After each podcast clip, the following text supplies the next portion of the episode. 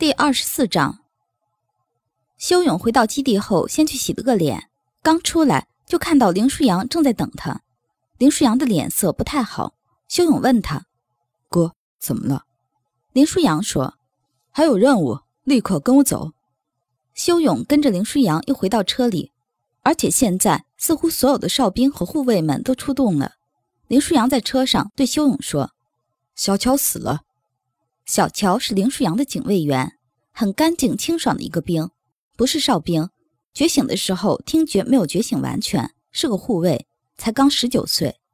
修勇坐在林舒扬身边，轻轻地把自己的手附在了林舒扬的手背上。林舒扬看着他，然后笑道：“嘿，修勇，你是不是担心过度了？”修勇没有抽回自己的手，而是把哥哥的手握紧了。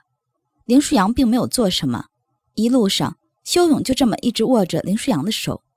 林舒扬下车的时候，狠狠蹂躏了一番修勇的脑袋，说：“小混蛋，我发现你好像长大了。”这一次下车后，气氛就有点不对劲儿了。修勇猜测，大概是因为其他战友死亡，所以他们都有点悲伤。只是正在出任务的所有人都没有表现出来。修勇跟着他们给林舒扬敬礼，而后他们就地杀了四个丧尸。还有一个七八十岁的老人，他们到的时候已经死了三个人。老人在不远处，腿被咬断了，只能躺在地上痛苦的呻吟。所有哨兵都下不了手。老人满头白发，呜咽的哭着。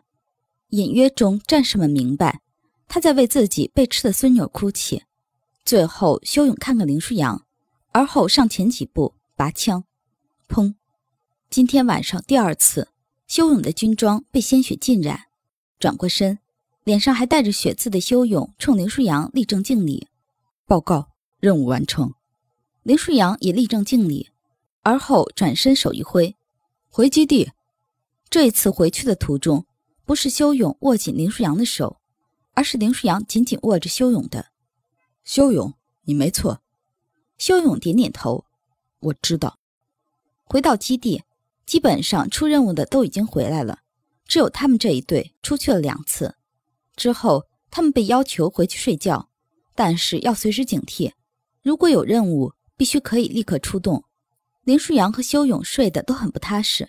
修勇听到林舒扬屋子里他辗转反侧的声音，于是悄悄走到他的房间。林舒扬本来就没睡，便坐起来问他：“修勇怎么不睡？”“哥，我睡不着。”林舒扬勾了勾嘴角，轻笑道：“修勇啊，你这是在跟我撒娇吗？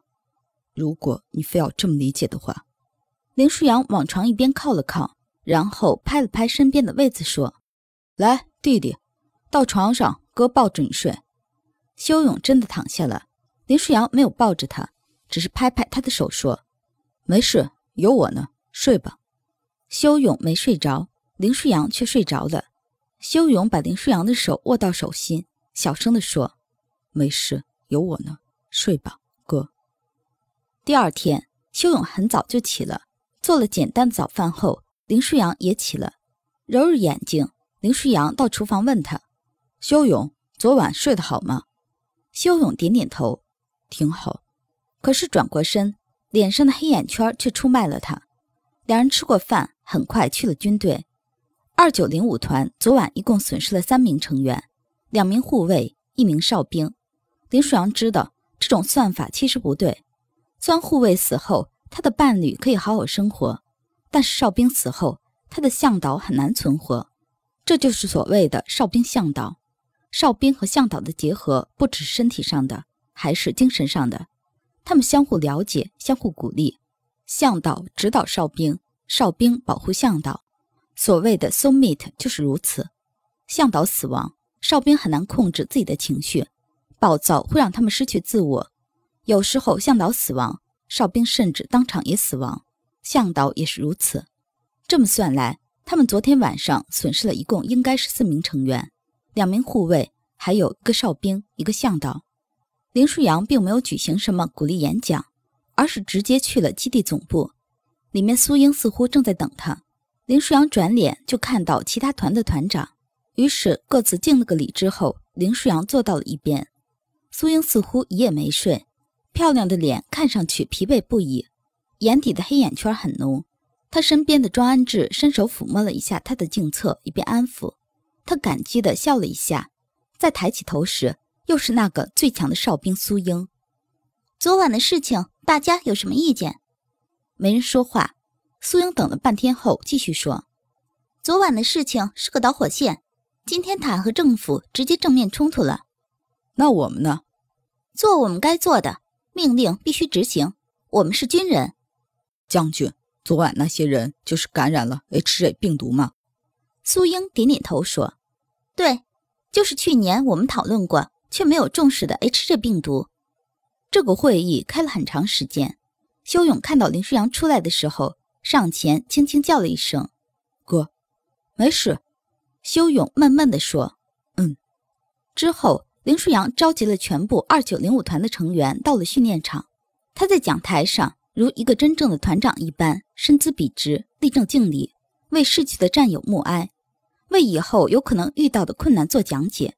然后最后又敬了一个礼，说：“别忘了，我们是军人。”下午，在一处训练场上。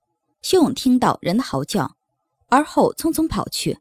修勇就看到了一个一头毛寸的士兵正在啃噬着另一个士兵。修勇两个都认识，毛寸的士兵叫齐峰，被他正在啃噬的叫罗尚先。齐峰是护卫，罗尚先是他的伴侣。他们身边有一群人，应该是同一个班的。最终，修勇还是把齐峰杀了。他们一班的人全都看着修勇，眼中都是悲伤。他们班的班长叫何伞，一个认真负责的人。最后，何伞走到修勇面前说：“谢谢。”修勇没有回答，只是冷冷地说：“齐峰一开始就受伤了，他被咬了，你不知道吗？只是一个手指被咬伤，我以为。”修勇的回答更加冷了：“你是班长，军人的纪律你比他们清楚。”何伞无话可说。修勇继续说。违抗军令，你。修勇的话还没有说完，何伞就一个踉跄跪到了地上。林舒扬在他身后出来说：“妇人之仁，为了保一个，同时死了两个，这结果你喜欢吗？”何伞跪在地上没有起来。林舒扬又一脚踹了过去：“给我滚去，关十天禁闭！”何伞起身敬礼。林舒扬对剩下的人说：“还愣着干什么？联系战友家属，其他的。”该干嘛干嘛去。众人散了之后，修勇和林舒扬沉默地回了家。晚上，修勇给林舒扬做了点开胃的菜。尽管如此，林舒扬还是不怎么吃得下去。吃过饭，修勇查了半天的信息，最终发现只有北京这个城市出现了丧尸，其他地方还是一派和平。网民对北京的这些 HJ 病毒感染者开始用“丧尸”这个词叫了。而且全国对北京都极为恐惧，北京本地居民似乎开始恐慌。其实修勇能感觉到，即便军队里的战士们也开始恐慌了。晚上，修勇依旧去了林舒扬那屋，林舒扬没睡着，两人十指相扣。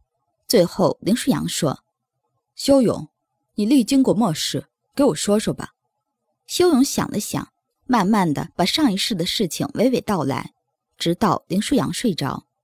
这件事之后，网上就开始有关于丧尸的传闻，而且那些丧尸电影也被推出来反复讨论。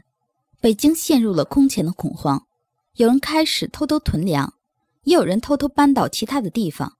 但是百分之九十的人还是持观望态度，毕竟那之后的三个月里，北京还是没有丧尸出现。修勇某天晚上和林世阳说起这个事情，哥，我觉得这是有人幕后操纵。嗯，第一次遇到丧尸，展飞找到了一个盖子，应该是针头的盖子。说着，修勇把第一次展飞叼回来那个盖子递给林舒扬。林舒扬看了看，说：“确实是注射器的盖子。”他在看戏。修勇说：“可第二次为什么是白衣？可能只是碰巧，或者我们可以调查一下白衣那天见了什么人。只是时间过去太久了，应该不好查。”林舒扬点点头。三个月，军队里的紧张早已经不在，只是林舒扬和修勇一直在担心末世的到来。林舒扬甚至和苏英商量，让炊事班里都囤积点粮食。苏英虽然哈哈笑着说林舒扬杞人忧天，但是转眼就让军队的后备部门还有军需部门把所有的仓库填满，甚至还申请了一大批的武器。一个月后收到，这个基地连武器库都是满的。林舒扬和修勇又分开睡了，倒不是林舒扬不乐意，是修勇不乐意。此时他已经快十六岁了，早上睁开眼就看到林舒扬，加上身体的自然反应，每每让他非常尴尬。那件事情三个月后，九月底，所有人都还不知道发生了什么事，末世真的爆发了。这一次，所有人都出去任务了。但是回来的人却只有二分之一，剩下这二分之一又组合组合出去杀丧尸了。凌晨算算人数，剩下二分之一的二分之一。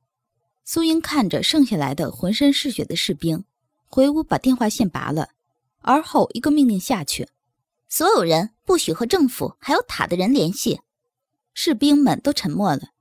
他们有多少人接了命令去救某个高官，又有多少人的任务？是去救某个权贵，甚至还有几十个人出动，只是为了救某个官员留在家里的宠物狗。可是最后呢？军队是为了人民，可是那些乌压压的丧尸面前，又有几个人想到他们也不过是十几、二十几的孩子？清晨的太阳升起来，苏英对着他的士兵们说：“所有人都去加固围墙，三十个人一队，一队三组，一组建围墙，一组保护。”一组休息睡觉，三组倒休。截止今天下午六点，想走的、担心家里人的都可以走。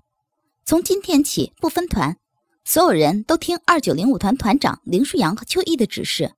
最后，请大家为死去的战友默哀三分钟。三分钟后，苏英笔直的立正，冲所有活下来的士兵敬了个礼，之后转身走了。只是修勇在他转身的一刹那，看到一颗泪珠落了下来。修勇看着这个女人没落的背影，忽然发现，他之所以被称为最强的哨兵，不只是因为他武力上最厉害，或许“最强哨兵”这个词指的是精神上的强大。林舒扬到修勇身边，拍了拍他的肩膀，嘴角勾起来，笑得很邪气：“弟弟啊，从今天起，你就只能跟着哥哥我了。”修勇立正敬礼：“是。”